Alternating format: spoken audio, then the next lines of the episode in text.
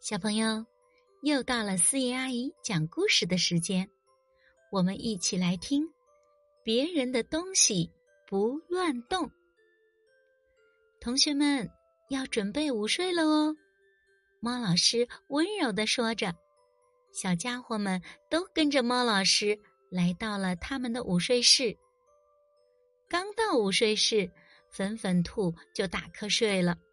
他赶紧爬到自己的小床上睡觉，顽皮猴、笨笨熊、淘气猫也都乖乖的爬到了小床上准备睡觉。只有斑点狗还没上床睡觉，在猫老师身后的柜子上这里看看，那里摸摸。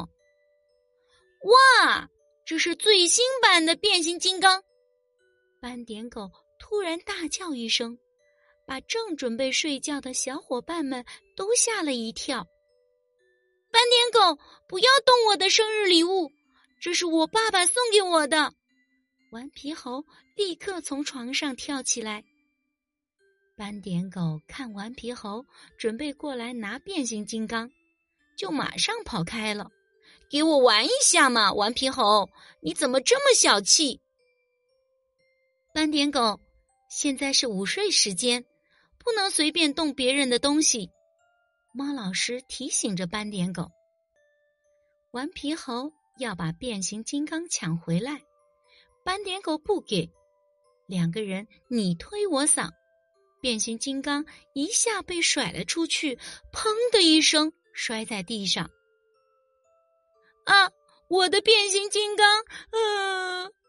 顽皮猴看着地上摔成两半的变形金刚，顿时哇哇大哭起来。斑点狗看着摔坏的变形金刚和哇哇大哭的顽皮猴，不知所措，愧疚的低下了头。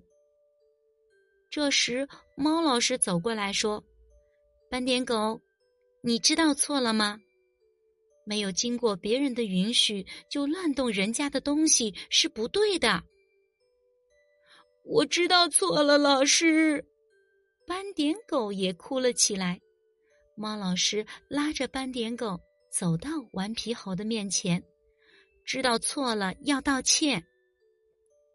顽皮猴，对不起，我不该没有经过你的同意就乱动你的东西，你能原谅我吗？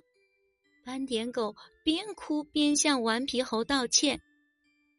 顽皮猴看斑点狗诚挚的道歉了，就抹干眼泪说：“好的，我不怪你，我们一起来把变形金刚修好吧。”两个小伙伴开心的笑了。小朋友，没有经过别人的允许，是不能随便动别人的东西的。